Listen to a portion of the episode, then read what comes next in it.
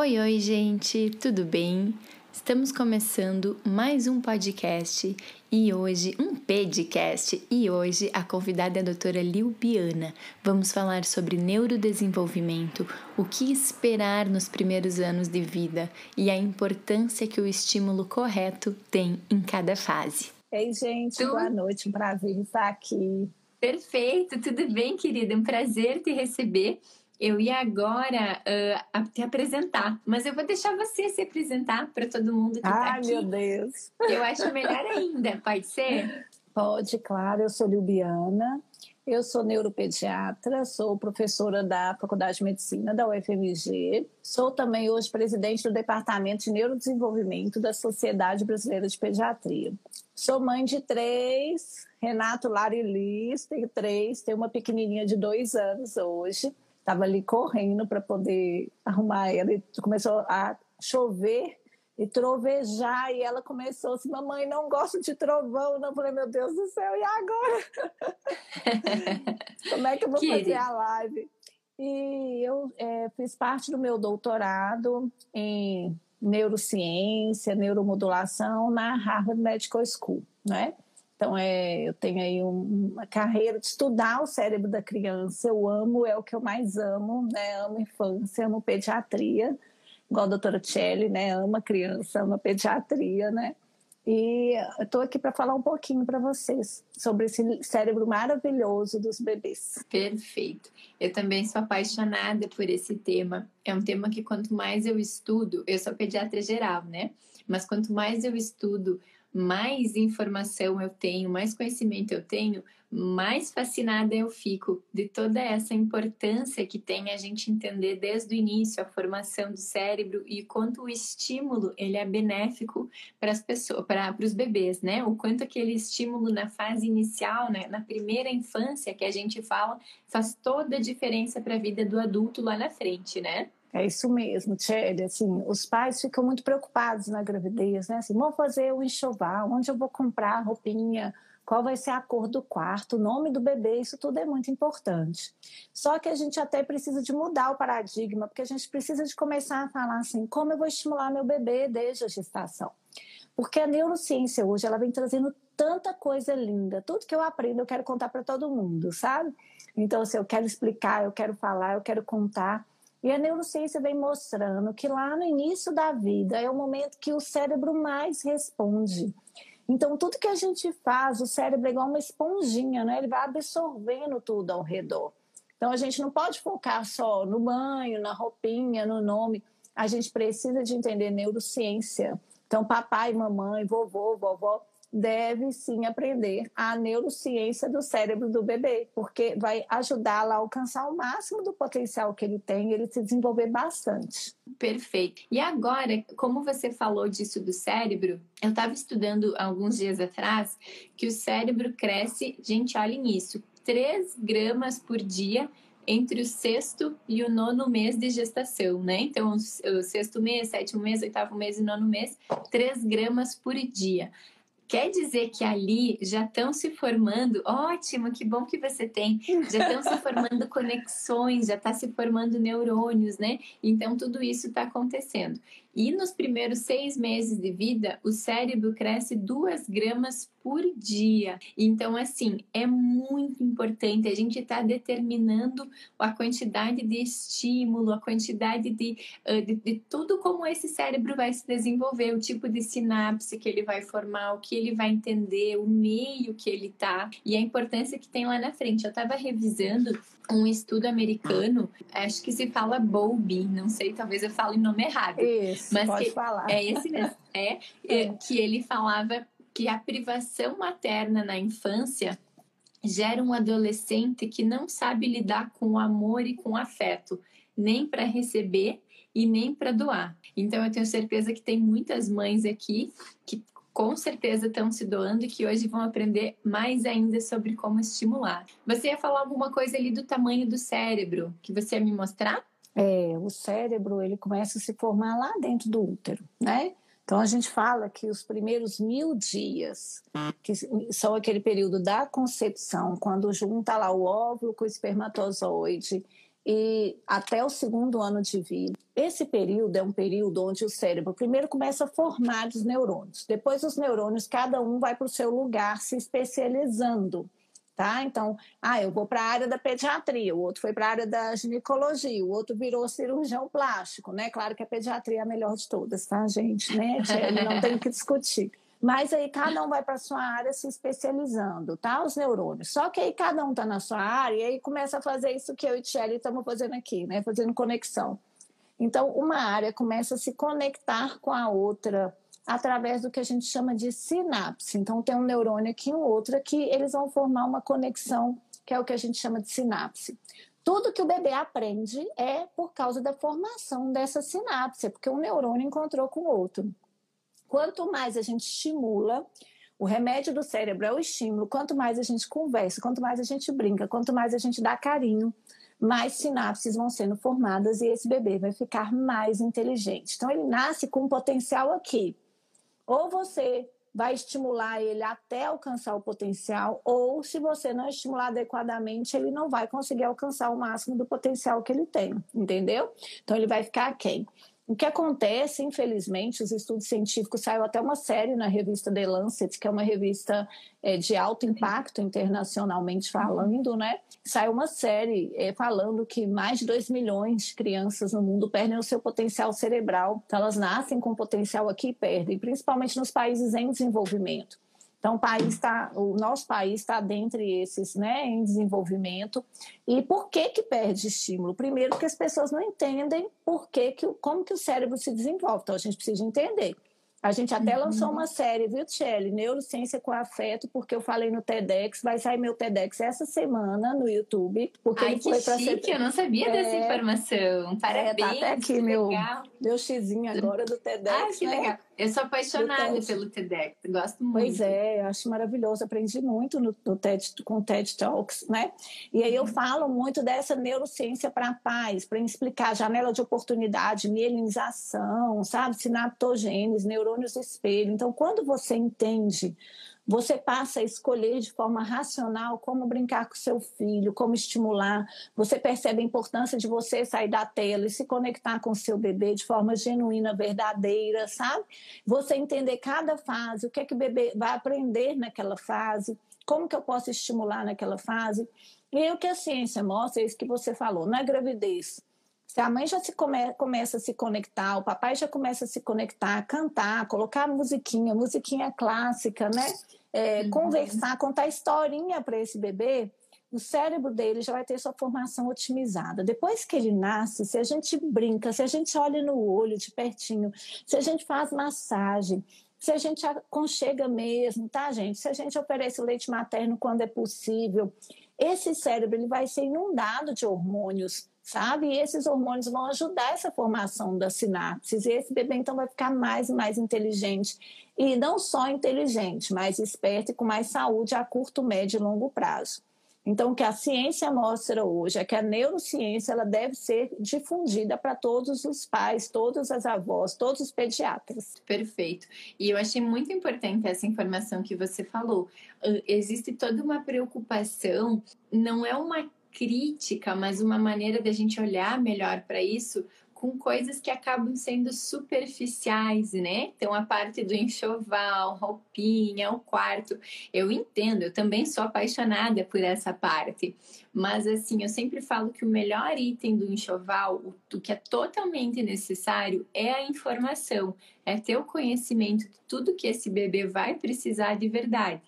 Quando a gente está falando do que ele precisa de verdade, ele pode encontrar numa família muito bem financeiramente e ele pode encontrar numa família que não tem condições financeiras, porque não é o externo, é muito mais o vínculo, é muito mais o afeto, é muito mais isso. Na verdade, não é muito mais, é só isso, né? Então, esses dias eu fiz um vídeo brincando, assim, aproveitando, né, essas brincadeiras do Instagram, uh, dizendo qual era o melhor estímulo, qual era o melhor brinquedo para o seu filho nos primeiros meses. Aí eu falei que é o rosto, né? Então é o rosto e tudo que a gente consegue fazer, conversar, sorrir, brincar, né, fazer careta, todas essas coisas. E o quanto isso estimula. Tanto que com dois meses a gente já tem um sorriso social, às vezes até antes, né? 30, 60 dias mais ou menos, o bebê já vai respondendo, né? Então ele vê a gente sorrindo e já responde. E também tem um conceito que eu queria aproveitar que você explicasse um pouquinho. Eu pulei um pouco para frente e depois a gente volta, tá? Mas é o conceito de neurônios espelhos, que eu gosto muito desse tema e que a gente percebe assim em quase todas as crianças no consultório. Isso é muito interessante. Vou até pegar o bichinho aqui. Quando o bebê nasce, o que, que acontece? Né? Quando ele nasce, o cérebrozinho dele. Queria dar oi para todo mundo aí, doutor Tiago aí, né? Que a gente fez uma live esses dias. É? é que legal! E fala Dr. tanto Thiago de desenvolvimento. Querido. Ele é maravilhoso, né? Então, quando nasce, ele já é programado para imitar a face humana, imitar as expressões, tá? Imitar a expressão corporal. Então, quando você coloca esse bebê a 30 centímetros de você, pertinho assim, e você começa a sorrir, abrir a boca, colocar a língua para fora, esse bebê começa a imitar. Então, ele já nasce com o potencial de imitar o adulto. Isso é para ele aprender as expressões, para ele aprender as habilidades do dia a dia. Então, o bebê ele está observando tudo. E muitas vezes os pais não conseguem se conectar. Então, isso é uma área que chama neurônios espelho. A gente precisa de ser, gente, modelo de comportamento que a gente quer para a criança. Porque se eu quero que essa criança seja tranquila, eu tenho que estar tranquila. Até acontece muito na cólica, né? O bebê começa a ter cólica, começa a chorar. A gente, eu sou mãe, eu sei, a gente começa a ficar desesperado. E aí, quanto mais desesperada a gente fica, a gente fica tenso, a gente tensiona a testa, tensiona o rosto, o bebê fica mais tenso por causa dos neurônios espelho. Então, automaticamente, não é porque ele quer, o cérebro dele, então, vai imitar o comportamento, tá? Por isso que a gente, que é adulto, que já amadureceu o cérebro, eu falo muito isso, olha, você já amadureceu o cérebro. Então, a gente tem que escolher se o meu bebê está nervoso, se o meu bebê está triste, eu tenho que escolher ficar feliz pelo menos sorrir, porque sabe quando sorri aí todo mundo, o cérebro entende que a gente está feliz. E ele dá uma descarga de endorfina e realmente ele vai relaxar o, o rosto, então eu uso isso muitas vezes. Eu já passei por dificuldades com meus filhos e tudo que eu estava num momento complexo. E aí você fala não, deixa eu sorrir, deixa eu pensar que eu estou voltando do Caribe, que eu estava super descansada, entendeu? Para poder passar para ele essa expressão, essa tranquilidade, para o bebê interagir comigo. Tem até estudos, eu coloquei no último vídeo dessa série, essa série está no YouTube, está muito legal. Eu resolvi fazer em homenagem aí esse ano às adversidades que a gente está vivenciando então, eu resolvi até transformar esse estresse todo em crescimento pós-traumático, ajudar as pessoas a entenderem a neurociência. Então, tá lá no YouTube, no Clínica Bora Brincar, é, a série Neurociência com Afeto. E aí, no último vídeo que eu postei sexta-feira, eu mostro, porque foi uma pesquisa que eu fiz várias entrevistas no ano passado, que o cérebro da mãe e do bebê, eles ativam as mesmas áreas. Quando a mãe está feliz, o cérebro do bebê ativa as áreas da felicidade. Quando a mãe está triste, nervosa, o cérebro do bebê também ativa a mesma área, entendeu? Então, assim, a gente tem que cuidar das nossas emoções. É claro que de vez em quando a gente fica triste, a gente fica nervoso, a gente é ser humano, não é? Mas se eu estou preocupada ali com a formação desse bebê, eu tenho que tentar ao máximo trazer um ambiente harmonioso, um ambiente tranquilo, um ambiente calmo, um colinho calmo, um beijinho calmo.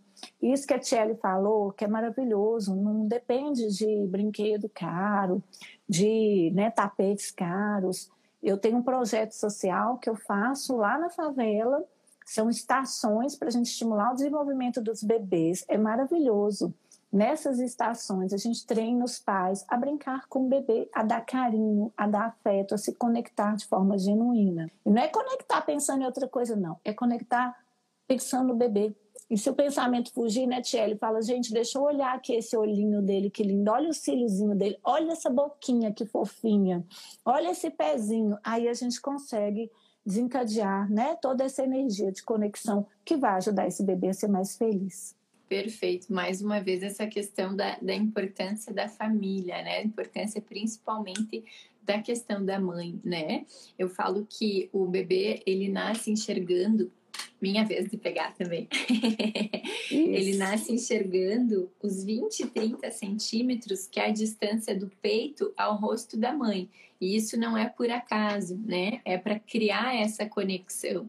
Então, se a gente começa já estimulando o mamar no período certo, a, a, no período certo, né? O quanto antes, no caso, né? Cria esse vínculo, cria essa conexão, a gente já começou a trabalhar a favor desse bom desenvolvimento. Antes você estava falando um assunto que eu sou apaixonada, uh, que é em, em relação ao estímulo na gestação também. Então, uma coisa que eu sugiro para as mães eu, eu vou dar umas ideias práticas e você, você acrescenta ah. também, tá?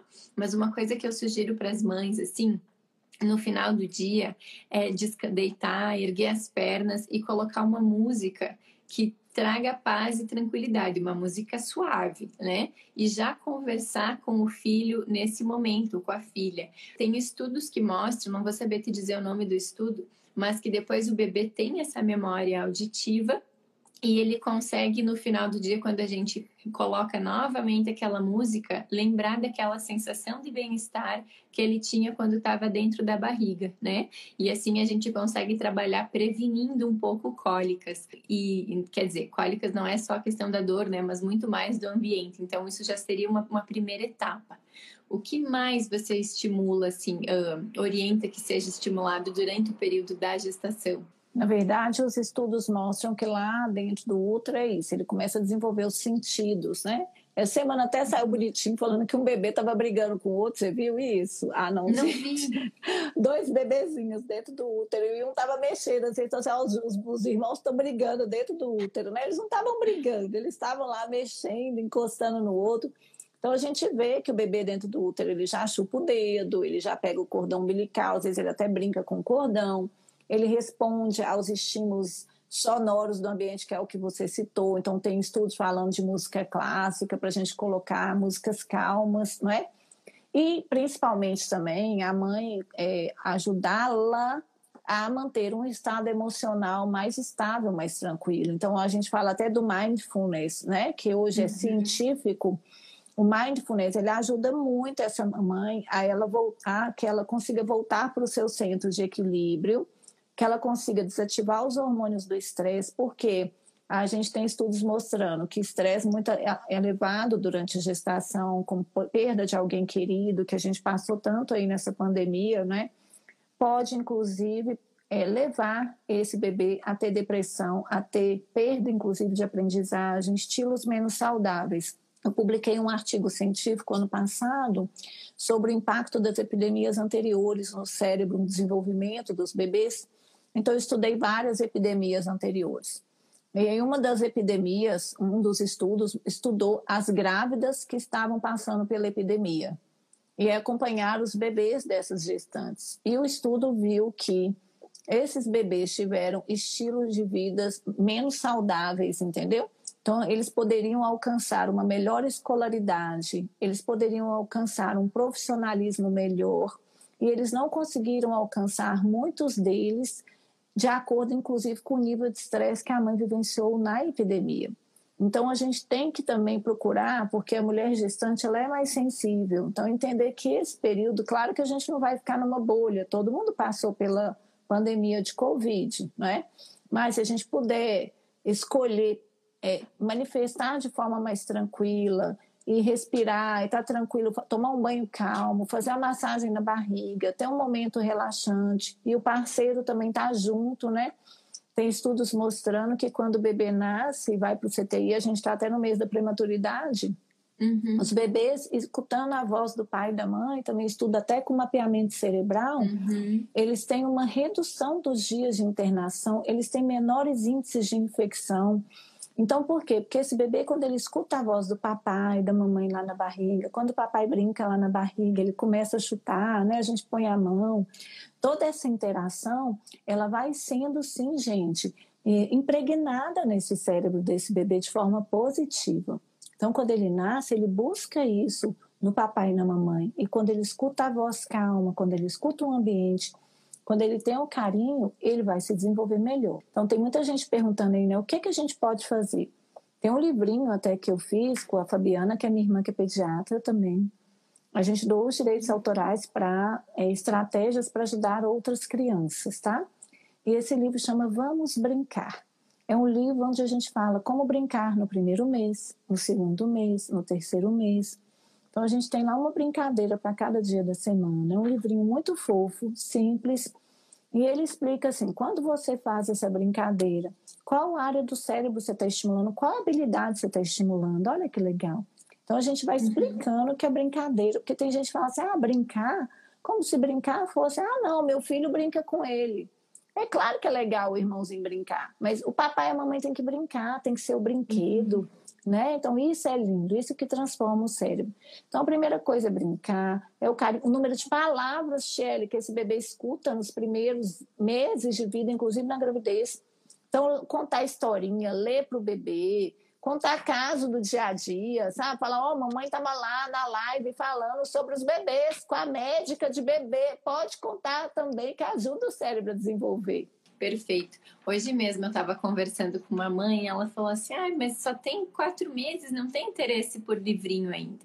Aí eu falei, mas não é o livro em si, é a história, vamos contar, mostrar os personagens, falar sobre aquilo, né?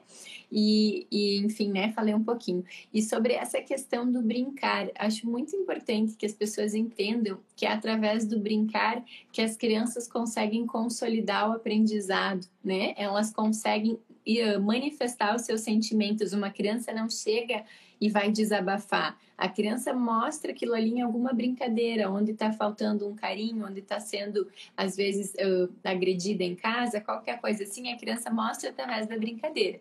Então, ela aprende a se comunicar e ela aprende a expor o que está sentindo, né? Então, é muito importante que os pais brinquem a fim de ajudar na construção desse cérebro. É, quando a criança vai entender os sentimentos, quando a gente explica. Tem até um desenho, não sei se você conhece, vou ensinar para vocês. Eu aprendi com meu marido, que é psicólogo infantil maravilhoso.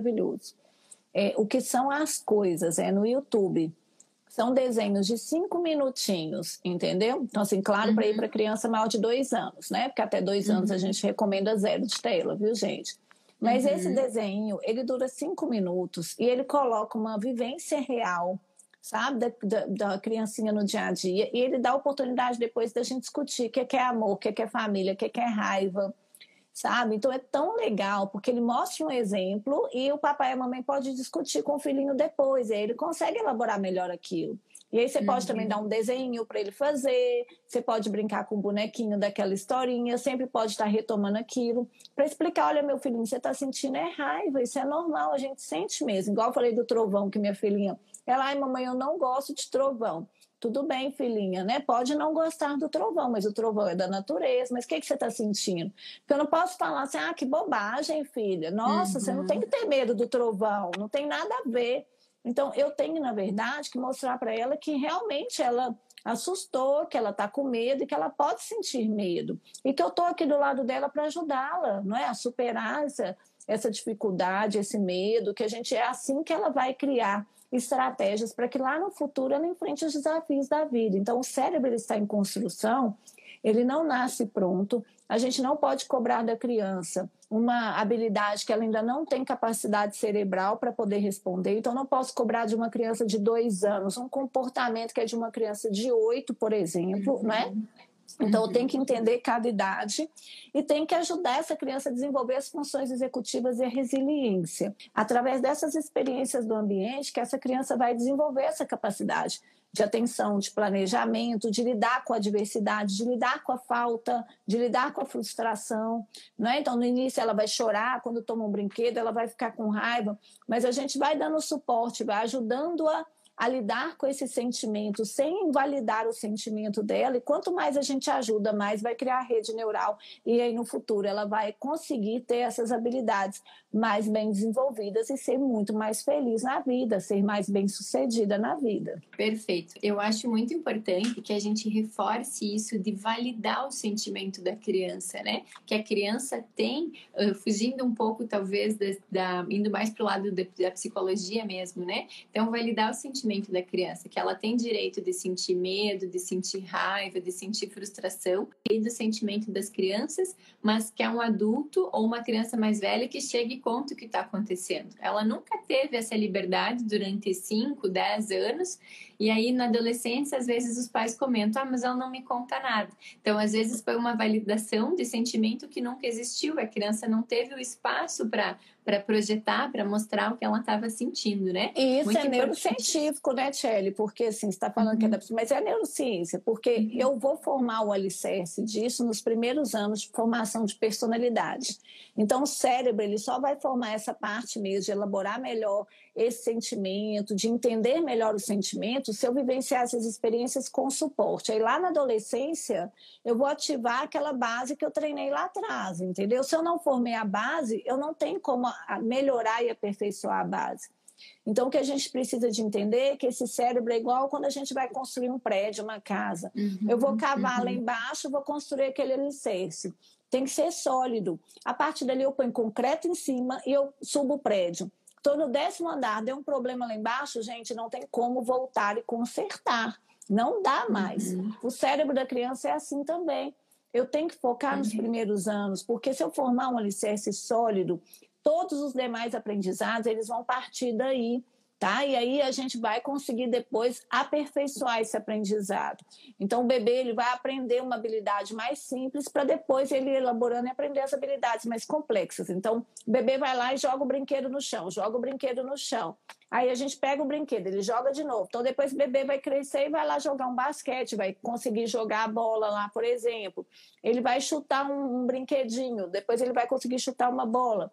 Ele vai falar mamãe, mamãe, mamãe, não é mamãe ainda, mas a gente vai ficar feliz, vai falar que é mamãe. Aí depois ele vai falar assim: Ô oh, mamãe, me leva para passear e tomar um sorvete. Então, aquele aprendizado do início da vida, simplesinho, de mamãe, que formou uma conexão, ele depois ele vai ampliando, entendeu? E o que a, a tractografia cerebral mostra é que o cérebro, então, ele vai ampliando essas conexões. Então tem a rede pequenininha, ela vai aumentando, aumentando, aumentando, aumentando. Por isso que essa rede pequenininha precisa estar forte. Se eu não formá-la no período das janelas abertas, que são as janelas de oportunidade do cérebro, se eu não aproveitar esse período, depois eu não consigo mais voltar atrás. Não tem como. A velocidade depois de aprendizagem não é a mesma. É claro que a criança não aprendeu, eh, não desenvolveu a habilidade da linguagem até três anos, e três anos fecha a janela da linguagem, viu, gente? Então, se tem atraso, né? A gente está falando muito disso. Eu trabalho com desenvolvimento, sou neuropediatra. Atraso identificado é igual a atraso tratado, resolvido. A gente não pode ficar esperando né? essa frase, ah, vamos esperar o tempo dele, não. Então, a janela da linguagem, por exemplo, fecha aos três anos. Se a criança não fala até os três anos, depois dos três anos, ela pode aprender? Claro que ela pode. Mas a velocidade, a uhum. capacidade do cérebro, ela vai diminuir. É igual a gente tentando aprender agora, vamos entrar na aula de mandarim. A gente pode aprender? Pode. Vai demorar, né, Tchelle? Né? Vai demorar. A gente nunca vai ter o sotaque, porque a gente já perdeu, teve a poda neuronal que é um outro conceito, né, Tchelle, tão importante que é da poda neuronal. Pode falar para gente um pouquinho sobre esse conceito? Depois eu também quero que você fale sobre obediência inteligente, que eu já vi que você aborda sobre isso também, né? Pode falar sobre isso. esse primeiro conceito. Ah, perguntaram o nome do livro aqui de novo, é Vamos Brincar, viu, gente? Eu, eu já deixei anotado aqui, ó, na minha é, folhinha de anotações, é, porque esse é o que eu vou querer vou querer indicar sempre também. Eu até falo assim, dá de enxoval, né, de presente, dá para o bebezinho, dá o livrinho é muito mais legal, né, que às vezes a gente ganha tanta mantinha que a gente nem vai usar, não é? Uhum. E o uhum. livrinho vai ajudar todo mundo. Ó, a poda neuronal é muito interessante, né? É, o cérebro, igual eu falei, ele vai formando as conexões. Então, formou uma conexão, formou um aprendizado. Esse aprendizado, ele só vai ser duradouro se a gente repetir várias vezes e ele se fortalecer e ele se conectar com outras áreas que fazem sentido no cérebro. Aí ele vai se tornar duradouro, né? O que, que acontece? Com o tempo, se eu não utilizo aquilo mais, eu começo a ter poda neuronal e eu vou perder aquela conexão sináptica. Então, assim, a gente nasce, com um ano eu formo mil trilhões de sinapses, mil trilhões de sinapses, imagina isso. E depois, com 20 anos, eu tenho uma perda de cerca de 500 entendeu? Trilhões de sinapses. Então, é como se caísse para metade. Por quê? Porque o cérebro ele não vai ficar com sinapse inútil, entendeu? Ele vai aperfeiçoando, então aquela, aquela coisa que a criança não precisa, o cérebro entende, não, aquilo é bobagem, então eu vou eliminar isso para poder aperfeiçoar o que, essa, o que esse cérebro vai precisar de usar. Então, o que a gente estimula muito, então, se eu estimular muito, por exemplo, a criança a falar, a sorrir, conversar, ela vai desenvolver essa habilidade, vai formando aquela rede, né? E se eu deixo a criança só na televisão? Se eu deixo a criança só na televisão, a criança não está interagindo, ela não está usando a intenção comunicativa, ela pode estar falando, mas não é com intenção comunicativa. Ela está replicando o que o desenho está falando, por exemplo, tá? Então, se ela fica muitas horas ali, o cérebro dela ele fica restrito de outros estímulos que são essenciais para se desenvolver. E aí vai ter na poda desses outros estímulos, dessas outras habilidades. Então, a poda neuronal, ela acontece sempre, tá? Sempre. E a gente vai ter poda na área que a gente não usa. Inclusive, se eu quero fortalecer um hábito, até de alimentação, né, Thierry, que é uma queixa, papais e mamães trazem muito na pediatria. Ah, meu filho não come, meu filho não quer comer, meu filho não quer comer verdura. Aí você pensa, lá no Japão os meninos comem peixe cru. Lá na Bahia, os meninos comem azeite de dendê, gente, desde pequeno, né? Coentro, eu não gosto de coentro, e o povo lá ama coentro. Então, por quê? Alimentação é também isso. É quanto mais a gente repete é, a alimentação saudável, a conexão com prazer, sem brigar, um ambiente legal, tranquilo, mais essa conexão vai se fortalecendo. Agora, se eu também começo a, a, não dar os alimentos e vou dando só o que a criança quer, eu vou tendo poda neuronal e depois realmente ela não vai aceitar mais. Né? Então, a gente vai estimular só aquela área daquele sabor, daquela textura, por exemplo. Comportamento, mesma coisa. A criança chora, consegue o que quer. Eu estou reforçando aquela via. Né? Então, claro que se ela chora, eu tenho que entender o que está acontecendo por trás daquele comportamento. Não é ignorar e muito menos gritar. Se eu estou gritando, eu estou dando o quê? Pelos neurônios espelho modelo para ela gritar. Uhum. Mas se quando ela chora, quando ela está fazendo uma birra, eu ajudo para que ela consiga compreender o que está acontecendo e ela optar por escolher uma resposta mais inteligente, olha que legal, eu estou formando uma sinapse e aquela sinapse vai perder, vai ter poda naquela assim, ah, eu vou chorar para conseguir o que eu quero. Então, se aquilo ali não vai surtir o efeito que ela quer, a gente vai ter poda e daqui a pouco ela não vai fazer isso mais.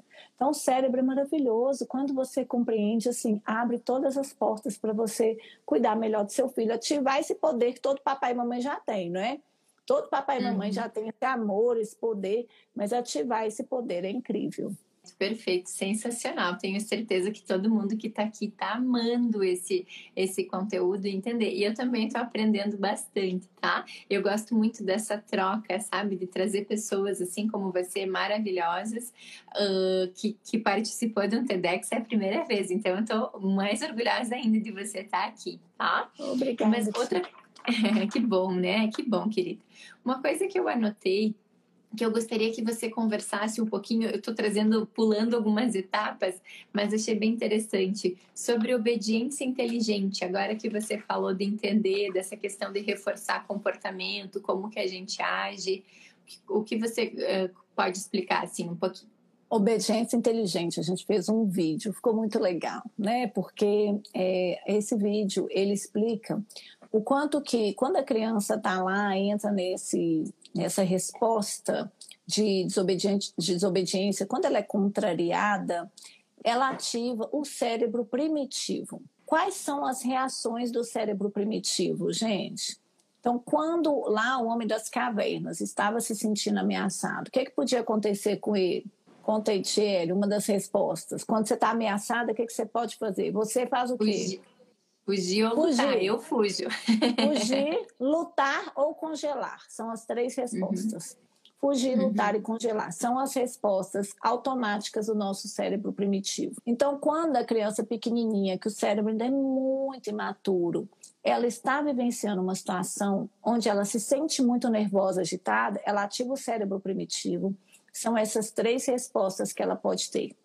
E aí o que, que acontece? A gente tenta conversar longamente com a criança, só que o cérebro primitivo, o modo primitivo está ativado, ela não vai escutar.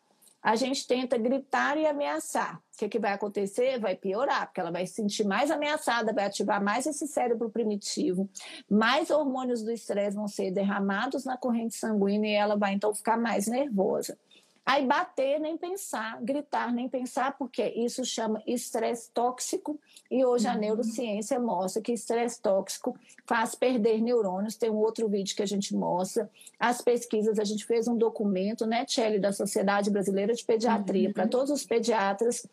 Quando eu fui nos Estados Unidos, eu aprendi sobre estresse tóxico em Harvard e eu quis trazer isso para o Brasil. Foi um sonho e eu consegui. A gente fez uhum. esse documento. Então, gritar e bater só faz perder conexões. E a gente não está falando de querer criar conexões. Nenhum pai quer perder conexão. Só que a gente aprendeu que para educar o filho tem que bater, tem que gritar, tem que mostrar autoridade, tem que conversar muito, tem que colocar lá no castigo brigando. Só que não é assim né? Eu preciso de ajudar essa criança a sair desse modo automático para depois ela conseguir refletir na situação e que ela consiga entender que ela pode escolher a forma que ela manifesta aquele, aquelas, aquele sentimento de raiva. Então, raiva ela vai sentir, vai. A gente não vai falar assim, não, você não pode sentir raiva, você tem tudo. Pode sim, eu sinto raiva, você sente, todo mundo sente. Agora, ela pode escolher a forma que ela vai expressar a raiva. E aí, como a gente falou de poda neuronal, com o tempo eu vou explicar para ela, olha, eu vou te ajudar, eu estou aqui do seu lado, eu vou, nós vamos sempre aprender a melhor forma de expressar a raiva, tá? Então nesse momento que ela está com raiva, eu vou tentar ficar calma, eu posso oferecer inclusive um abraço, posso, tá? Sem reforçar o comportamento inadequado, né? E depois, quando ela estiver calma, eu posso treiná-la ah, olha, filhinho, quando você estiver nervoso, filhinha, quando você estiver nervosa, com raiva, a gente vai fazer um treinamento aqui com fantoche. Eu vou respirar três vezes, eu vou tomar uma aguinha, eu vou uhum. contar até dez, eu vou fazer uma oração para o Papai do Céu, seja qual for a opção de cada família, né? Eu vou, uhum. vou fazer uma meditação, vou fingir que eu estou cheirando a florzinha, soprando a velhinha. Então, eu vou treinar essa criança no momento calmo para que ela possa depois generalizar quando ela estiver num momento com, nervosa, né, com uma instabilidade emocional. É claro que não vai ser da noite para o dia, mas se a gente souber ser o modelo de comportamento que a gente quer para essa criança, se a gente entender que quando ativa o cérebro primitivo, ela não vai responder da forma que a gente está querendo, isso aí já vai ajudar demais. E a gente tem que olhar, porque aí a gente lida, às vezes, a gente também ativa o cérebro primitivo muitas vezes, né, Tchê?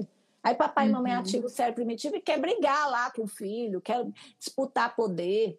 Porque o que está por uhum. trás do comportamento? Aí meu marido, que é especialista nisso, né? então, assim, às vezes é disputar poder, às vezes é realmente desobedecer, às vezes é porque está com fome, porque está com sono, ou porque está triste, aconteceu alguma coisa na escola.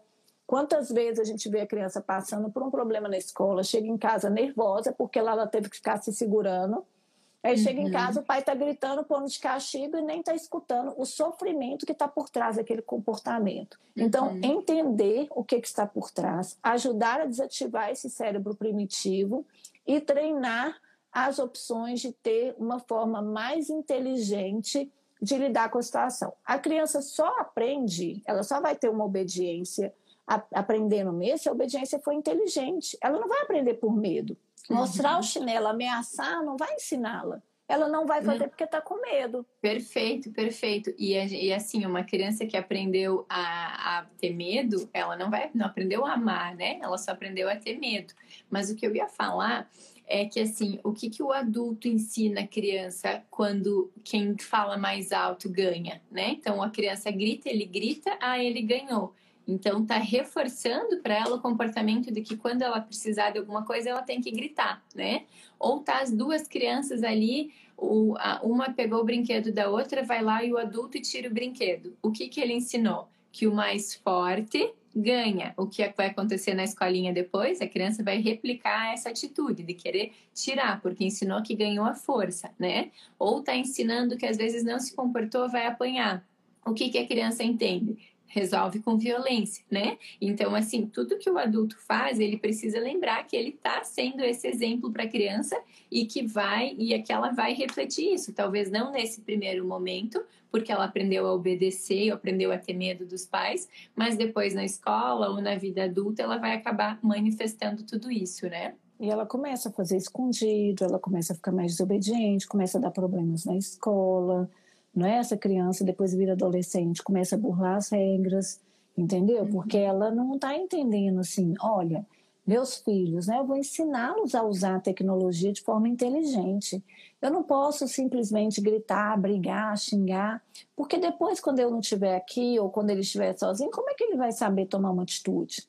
Não é? Então, assim, eu uhum. tenho que treiná-los para a vida, isso que é importante para que depois, quando não estiver perto, ele tenha aquela rede neural que eu falei, criada, que vai então ser ativada no momento que ele precise, no momento que ele vai uhum. estar sozinho na pré-adolescência, na adolescência. Então, é tão importante a gente entender hoje que a neurociência traz essa oportunidade, que no passado não tinha.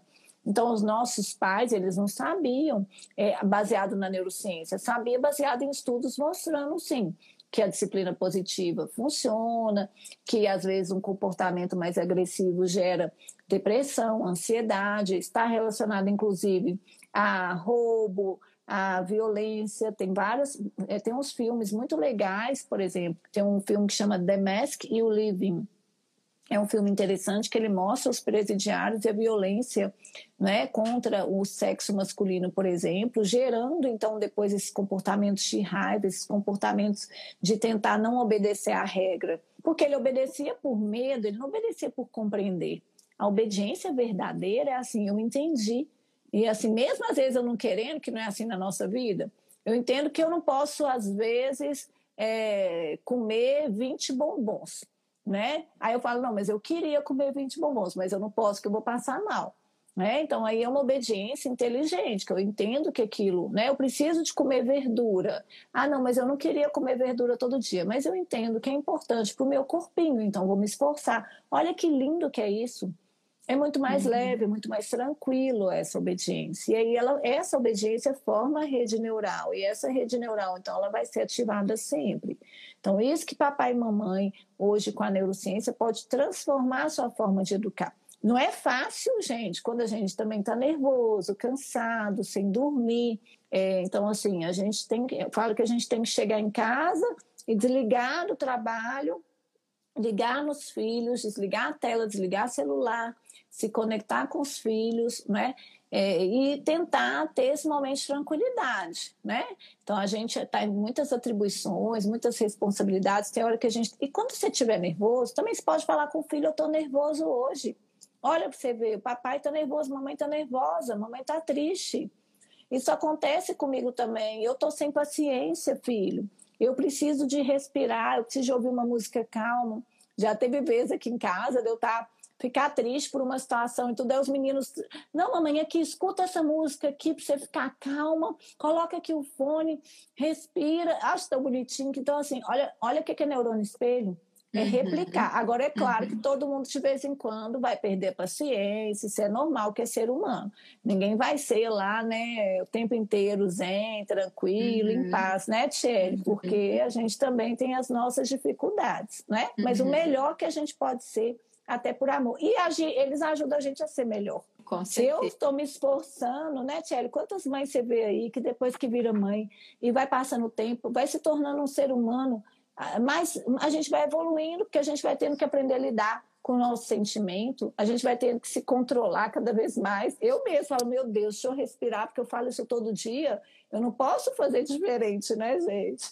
Uhum, é verdade.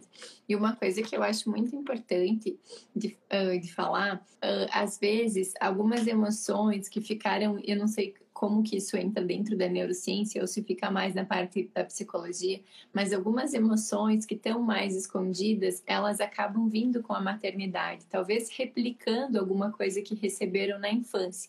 Então eu recomendo para gestante, sempre que possível, mesmo que esteja se sentindo muito bem, fazer uma terapia, né? Fazer uma, às vezes, terapia específica com um psicólogo ou fazer alguma outra coisa nesse sentido, alguma outra terapia nesse sentido, para que já saiba lidar com as emoções, com essas emoções, antes que elas venham à tona, sem a pessoa estar preparada para lidar com isso oferecer terapia não é uma ofensa, né? Às vezes a pessoa pode se sentir, eu percebo que ainda existe um tabu quando a gente fala disso, né?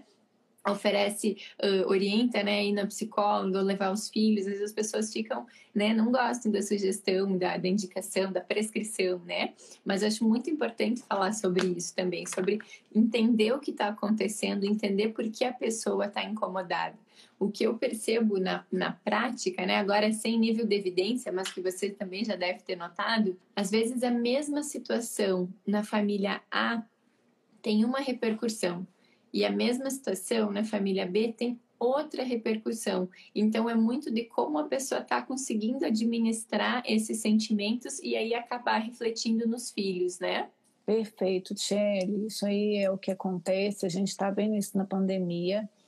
É, meu marido ele trabalha com coaching parental, né? Ele estimula crianças. Ele é especialista em desenvolvimento infantil, então ele estimula as crianças tem metodologias internacionalmente definidas para estimulação. Então, por exemplo, o bebê está com atraso da fala, atraso. Então, assim, o psicólogo é quem trabalha o comportamento e a inteligência.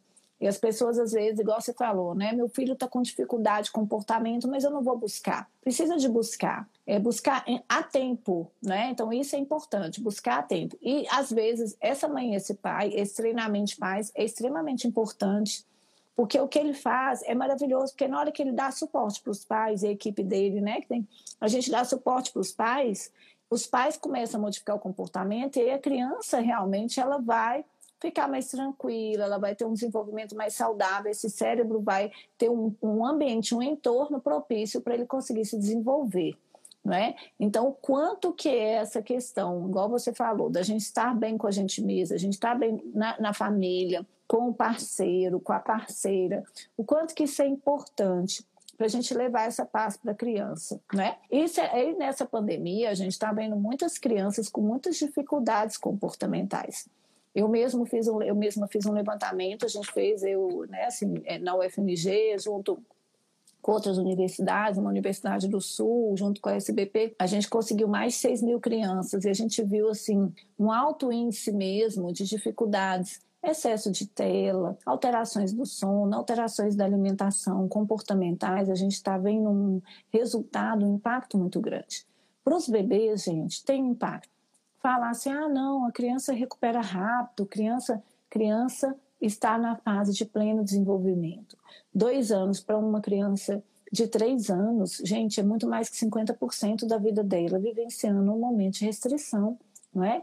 Então, como a gente falou, assim, a criança precisa de ter contato com a face, com o rosto, com as expressões para se desenvolver e todo mundo está de máscara.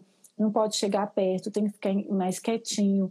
Então, todo esse ambiente que a gente está vivenciando não é um ambiente propício para o desenvolvimento. Por isso que hoje, né, assim, a gente está aqui falando, é uma alegria poder falar o quanto que a gente precisa de estimular, a gente deve ter esse amor, essa tranquilidade, essa conexão. E é tudo muito simples. É, é só e esse amor é a coisa mais mágica do mundo, né? O amor de mãe, de pai é uma coisa mágica. Eu falo que é um negócio assim que são os, foram os momentos mais felizes da minha vida, foram quando os meus três nasceram e continua sendo quando eu tô com eles. É a coisa mais maravilhosa e fantástica do mundo é ser mãe. E cada um de um jeito, cada um com uma personalidade. E a gente tem que entender cada um dentro da sua realidade, da sua idade, porque aqui tem amostra de tudo quanto é idade, não é? Então, eles são meu laboratório, sabe, Tchelle? São meu laboratório de parto normal, de amamentar. Eu fiz um, eu, eu montei um curso de amamentação, por exemplo, é, porque eu amamentei os três, eu passei por inúmeras dificuldades. Eu amamentei Elisa até mais de dois anos agora, ela está com dois aninhos. Então, agora eu fiz um curso, por exemplo, para falar com as mães como foi a minha experiência e o que, é que tem na evidência científica, né? Então, quanto que a gente entender isso que Thierry falou, quanto mais a gente entende como a gente funciona e quanto mais a gente entende o que a ciência fala, mais a gente vai aperfeiçoar. Por que, que a gente estuda? Por exemplo, eu sou médico, eu estudo medicina, continuo estudando. Ah, eu quero é, trabalhar com isso, eu vou fazer um curso de gestão, um curso. E por que que para pai e mãe a gente não procura aprender? Vocês estão de parabéns, vocês estão aqui. Tá todo mundo aqui uhum. querendo aprender. Tá todo mundo aí vendo os posts da Tiele falando de neném, como cuidar, como pegar no colo, como dar amor, como dar carinho, coisa mais linda. Que isso tudo é ciência, isso tudo vai otimizar o desenvolvimento, a alegria, transformar esse bebê num ser humano bem sucedido lá na frente. Infelizmente, hoje a gente está vendo um aumento de transtornos comportamentais, é, transtornos de déficit de atenção, hiperatividade, depressão, transtornos de ansiedade, autismo, transtornos diversos, né? transtornos de dificuldade escolar. Então, a gente, transtorno opositor desafiador. Eu, assim, cada dia eu estou atendendo mais gente, né, é, com esses transtornos. E a gente pode trabalhar na prevenção. A prevenção é isso que a gente está falando aqui. Por isso que a gente está aqui com tanto amor, tão empolgada, né, Tchê? Uhum. Perfeito, é um assunto que a gente começa a falar e não tem fim, né? Vai indo, vai indo, vai indo, vai indo. E o que eu queria complementar é que a gente não vê nenhum estímulo tão bom quanto aquele estímulo que tem amor, né? Então, às vezes a criança tem algum atraso, ela pode fazer 20 terapias diferentes, tem que fazer, né? Não estou dizendo que não, mas nenhuma se equivale à terapia com o pai, a terapia com a mãe, aquela voz que conhece, aquele carinho, todo aquele afeto, né? Então, o melhor estímulo ainda está dentro de casa, né? Então, Isso é ciência, as... viu, Tchelle? A ciência uhum. fala que nada substitui parentalidade. O Fred fala assim, nada é mais sofisticado que amor de pai e mãe. É o que ele fala o tempo todo. Ah, que legal, que legal, muito, muito interessante, né? Mas uma coisa que eu queria comentar contigo uh, é sobre comentar, e na verdade com todo mundo que está aqui, entender que a gente falou bastante sobre neurociência, sobre neurodesenvolvimento, explicar e reforçar a importância da criança ser acompanhada em cada fase, né? Às vezes há algum atraso, algum possível, algum possível perda de alguma habilidade, isso a gente não vê numa única consulta, a gente precisa ter um acompanhamento linear. Às vezes eu vejo algumas pessoas, não é muito a minha realidade aqui, mas às vezes eu vejo pela internet mesmo. Ai, tá saudável, vou levar daqui a meio ano meio ano numa criança de oito meses significa quase toda a vida dela, né? Então, tudo que poderia ter sido feito naquela janela de oportunidades de você já fazer intervenção e já resolver foi passando tempo. Ou às vezes, assim, fica ali entre um ano e dois, nenhuma consulta.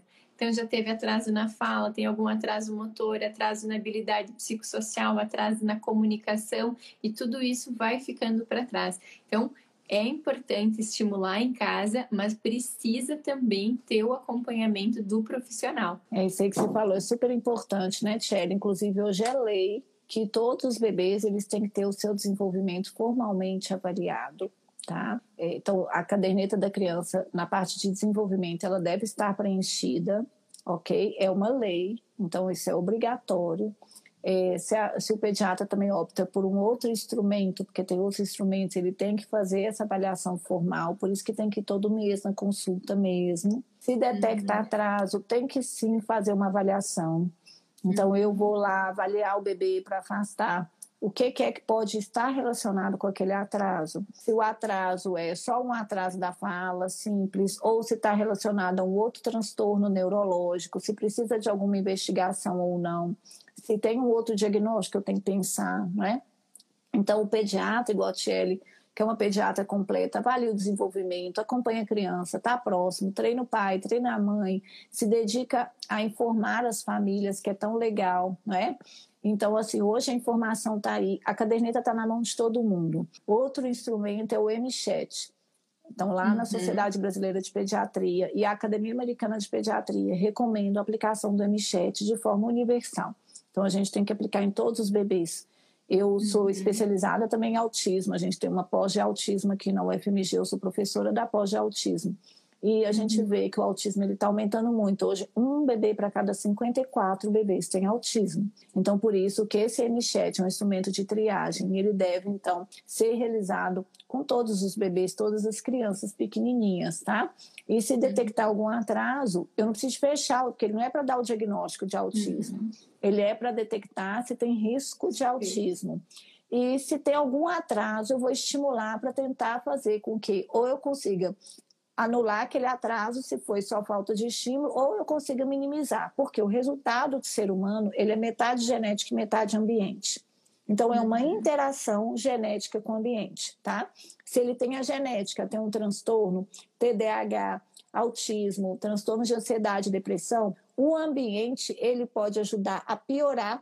Então se esse bebê nasce numa família que não, né, não tem tanto esse entendimento do desenvolvimento, sem querer essa família pode fazer com que esse, essa tendência a ter um transtorno ela piore e seja deflagrada mais precoce, mais grave. Ou se a família entende de desenvolvimento, vai inibir ou vai minimizar né, esses sintomas de transtorno, tá? Então, uhum. quanto que é importante a gente entender esse fator ambiental, que é nutrição e estímulos. Nutrição é essencial, os nutrientes são importantíssimos para a formação do cérebro, da saúde global, mas do cérebro também. E além da nutrição adequada, um ambiente estimulador. Entendendo, e aí, claro, precisa discutir com o pediatra qual que é o estímulo para cada fase, o que, que eu espero em cada etapa, igual a Tchelle, né? Ela vem falando aí hoje sobre desenvolvimento, levar na consulta, fazer a avaliação individualizada e quando for o caso, igual a Tchelle também falou, papai e mamãe buscar ajuda, entender se uhum. precisa de uma estimulação também para o pai e para a mãe, né? Uhum. Fazer um coaching parental, um treinamento de pais ou fazer uma avaliação do desenvolvimento, tá? Então a gente não pode ficar com medo. Muita gente tem medo. Ah, mas eu não vou, quero ir no neuropediatra, não quero. Precisa de ir enquanto ainda dá tempo. Tem uhum. que ter uhum. medo de não ir, né, Tiele? Porque uhum. também depois não dá tempo mais que a janelinha fecha. Então, ah, não vou levar no pediatra, não, que o pediatra está exagerando. Um tanto de gente fala isso, sabe, Tia? Ele chega para mim, uhum. ah, eu vim aqui porque o pediatra mandou, mas o pediatra é muito exagerado, falou que ele está com atraso, a gente acha que é o tempo dele. Então, assim, também tem tanto pediatra legal, igual o Tchelle, maravilhosa, sabe? Que a gente vê que realmente detecta esse atraso, que tenta encaminhar. E a família, gente, coração aberto, né? Para entender, para acolher. E quando a gente cuida, transforma, porque a plasticidade do bebê é maravilhosa, ela é muito elevada. Então, o cérebro ele vai pegar tudo aquilo e vai se transformar. Né? Uhum. Então eu queria falar que a gente tem feito esses vídeos, tá? Esses vídeos estão lá no nosso canal, chama Bora Brincar, é um canal do YouTube.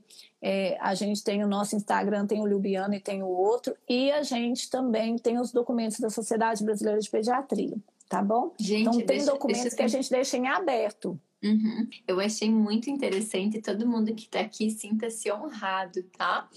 Honrada, né? A maior parte de uhum. mulheres. Todos os documentos que eu abri, todos os documentos que eu abri, tinha lá presidente, doutora Liubiana. Eu achei o máximo. Eu disse, olha só, eu revisando, dando uma olhada aqui e vou estar tá falando diretamente com a chefe, né? Com a ah, presidente de todo disso. um departamento. Eu amo. Não, eu falo que a é gente é, verdade. é instrumento, né, Tchelle? A gente é uhum. instrumento de Deus, do universo, uhum. né? Porque assim, uhum. é o que a gente ama, é o que eu faço, de, de, que eu amo, né? E o que eu puder fazer para transformar a realidade. Cada criancinha eu faço, eu vejo que você também é maravilhosa, você se dedica com tanto amor, sabe? Uhum. Vendo o olhinho uhum. brilhando assim, né? Para cuidar das crianças. A pediatria é algo mágico na nossa vida. Então, realmente, uhum. assim, eu gosto demais de estudar e gosto demais de cuidar não é? E o que uhum. precisarem podem contar comigo também, viu? É um prazer de coração. Então, também. Quero te agradecer muito pela participação. Só dar uma reforçada, então. O pessoal, para seguir a doutora Liubiana, tá aqui. Cliquem aqui em cima que vai aparecer, né? E também o canal no YouTube Bora Brincar. Isso? Isso, isso mesmo. Isso. Tem uns vídeos legais lá. Ô, gente, muito obrigada. Então, tá Boa noite, Tiele. Parabéns. Ah, que Deus te abençoe de... te ilumine, viu? Ai, amém, amém. E lembre do, da palestra no TEDx. Quando que vai ao ar ou já está disponível? Essa semana ela, ela já foi, já foi feita, eles estavam traduzindo, que eles vão traduzindo para outras línguas, e até o final da semana ela vai ser publicada. Então, assim, super legal, viu, gente? Ai, Coração. Então, tá. Né, levar essa ideia para todo compartilhar. mundo, tá? Todo Amém. mundo que puder compartilhar, para a gente chegar lá em Roraima, em Rondônia, e tudo quanto é lugar, e toda criancinha. Tá? Então, tá bom. Um beijo para vocês. Muito, muito obrigada. Obrigada mesmo, tá? Adorei. E vocês adoraram? Lembrem-se de compartilhar nos grupos de WhatsApp. Tenho certeza que muitas mães podem se beneficiar desse conteúdo. Vejo vocês no próximo episódio.